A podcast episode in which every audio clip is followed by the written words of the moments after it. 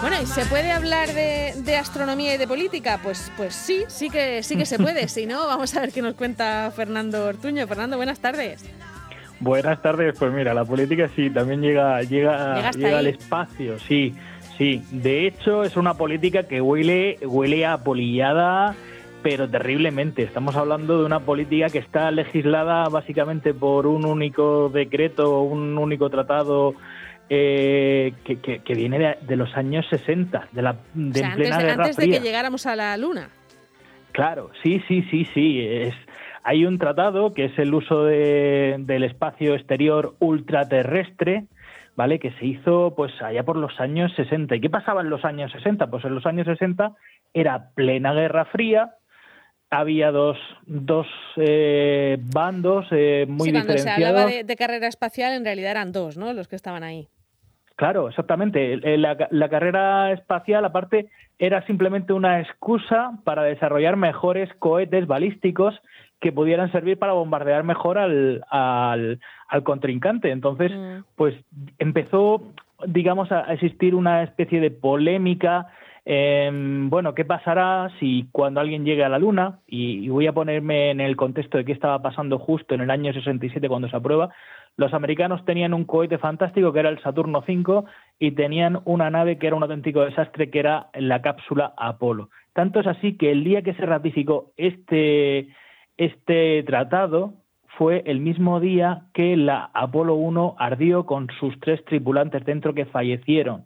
Para que os hagáis una idea. ¿Qué pasaba? Tanto Estados Unidos como la extinta Unión Soviética, pues tenían miedo los unos de los otros. Porque imagínate que sale la Luna y desde la Luna te están apuntando todos los días una base pues americana o soviética, quien hubiera ganado aquella, aquella carrera lunar, y estuvieran todos los días apuntándote perfectamente, y pues oye, pues daría muchísimo miedo saber que esto podía ser así. Entonces llegaron a un acuerdo en ambas potencias por las cuales ninguna de ellas iba a reclamar el uso del, de terrenos, pues tanto en la Luna como en otros planetas. Es decir, que, no se desarrollarían colonias propiamente dichas, sino que lo único que haría pues sería laboratorios de, investigación. Y al mismo tiempo también se propuso el tema de no desarrollar eh, tema de uso de, pues, de energía nuclear, de armas nucleares en, en el espacio.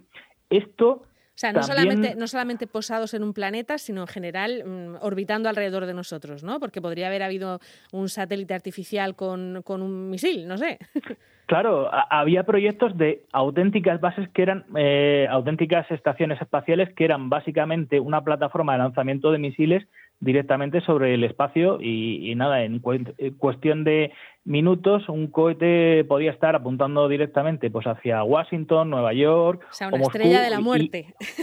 eso es, literalmente, literalmente. Entonces dijeron, bueno, pues esto queda totalmente prohibido por este tratado, se dieron cuenta de esa posibilidad real que tenían de aniquilación mutua y dejaron para que el espacio pues fuera un, un espacio de, de, como ha sido hasta ahora, de investigación. Eso ha tenido sus ventajas y también ha tenido pues una serie de desventajas. El no usar eh, energía nuclear, básicamente puedo decir que mm, se permite eh, pues llevar determinados generadores de radioisótopos que, que, que, básicamente lo que aportan es una energía nuclear residual que lo que va generando es calor para naves que van más allá de donde se pueden usar paneles, digo los planetas eh, más exteriores como Júpiter, Saturno, etcétera.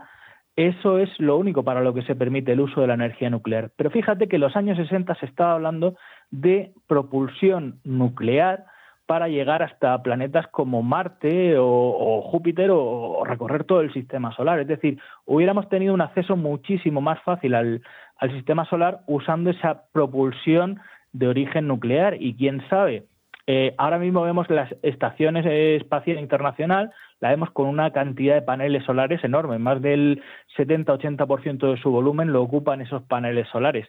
Pero quizá el uso de una tecnología nuclear limpia, limpia, insisto, una tecnología de fusión pudiera haberse visto avanzado, igual que se ha visto avanzado el desarrollo de paneles solares, si mm, esto pues hubiera estado en funcionamiento. Pero claro, lo prohibía el tratado. a lo mejor también se evitó algo malo. Quiero decir que, nos quedaremos sin saberlo, ¿no? Claro, exactamente. Tuvo sus cosas buenas, puso un límite a lo que había, pero también tiene sus cosas malas. No se ha podido avanzar tanto, se ha convertido simplemente en algo residual, residual solamente para la investigación, pero no para el desarrollo pues de nuevos proyectos. Mm. Y, bueno, pues este es el espacio que están ahora mismo reclamando empresas privadas. Si, si os dais cuenta. Que eso no está cubierto por ese acuerdo. Claro, en aquellos tiempos era impensable que una empresa privada quisiera lanzar cosas al espacio, lanzar constelaciones de satélites, reclamar territorios en la Luna. De hecho, hay mucha literatura que se basa en este tratado, tanto mm. la trilogía de, de Marciana de Kim Stanley Robinson, como por ejemplo una serie de muy conocida que está ahora mismo en boga, como es The Spans, también basada en, en una colección de libros, hablan de un espacio donde las empresas son realmente las que gestionan el espacio, las que tienen el poder dentro del espacio y los estados, digamos que son unas especies de marionetas o títeres limitados por este tratado por el cual, pues bueno, ya llega un momento en el cual tienen que, habrá que evolucionarlo y habrá que ir desarrollando espacios donde se recojan los derechos y deberes, pues, pues igual que se desarrollan en la Tierra, pues desarrollarlos también en entornos de, este tipo, creo yo. Bueno, pues eh, a ver si se dan cuenta y lo hacen. Eh, funcionaría, podría funcionar una cosa parecida a lo que se hace en la Antártida, ¿no? Que, que son eh, que siempre que sea para investigación no hay problema, que se colaboran unos países con otros, algo así, ¿no?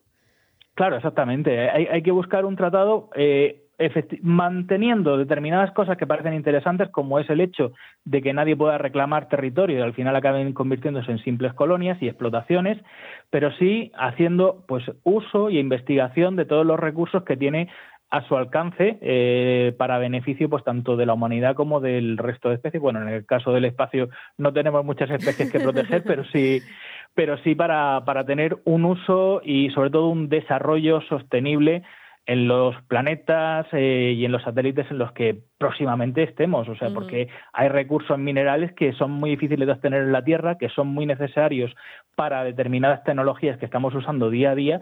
Los asteroides serían una, un lugar perfecto para encontrarlos, pero digamos que por esas legislaciones que todavía tenemos muy desfasadas, muy muy apolilladas, pues pues todavía no podemos hacer uso correcto de ellas. Bueno, habrá que, habrá que actualizarse. Fernando, y aprovechando que eres el presidente de la Asociación de Divulgación Científica de Murcia, vamos a recordar que empezáis ciclo y que este viernes hay una charla online que se puede conectar eh, quien quiera, ¿no? Sí, sí, sí, retomamos nuestro ciclo, el ciclo Murcia Divulga en el Museo, uno de los ciclos más veteranos que tenemos dentro de la, de la asociación. Y bueno, pues este año vamos a darle una importancia capital porque sí o sí, sea tanto de la manera presencial como de la manera eh, telemática a través de, pues, de las diferentes redes, vamos a tener una actividad para que la divulgación de la ciencia sea esté presente continuamente y sobre todo somos muy conscientes que tal y como está la situación actual de pandemia es necesario dar a conocer y promover la ciencia y de hecho tanto es así que la primera cita va a ser con, con José Antonio Navarro, que como sabéis es un parte desconocido de la casa, es, mm. es una persona que eh, trabajando aquí desde Murcia, como ha sido jefe de vacunación de la comunidad autónoma de la región de Murcia, pues es una de las, eh, digamos que, personalidades más relevantes respecto al tema de la vacunación en todo el mundo. Así que escucharle y saber cómo está siendo el proceso de cómo se están desarrollando las vacunas y los procesos de vacunación, pues son va a ser algo realmente interesante. Ya tenemos a través de nuestras redes sociales de, y a través de nuestra web murciadivulga.com la información, así que la gente puede entrar ahí, puede tomar la información y saber cuándo va a ser y por dónde va a ser esa, esa conferencia.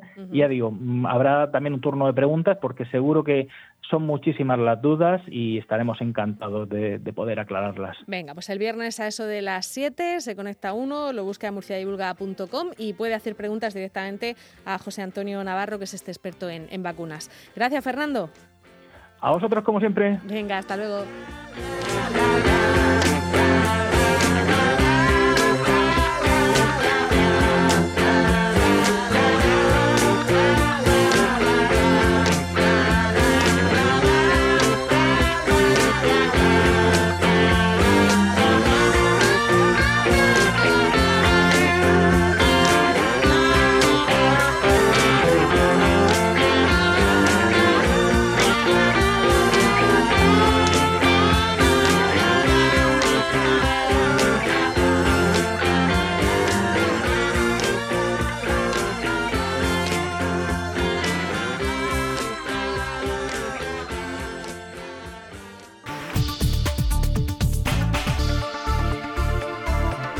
Onda Regional de Murcia.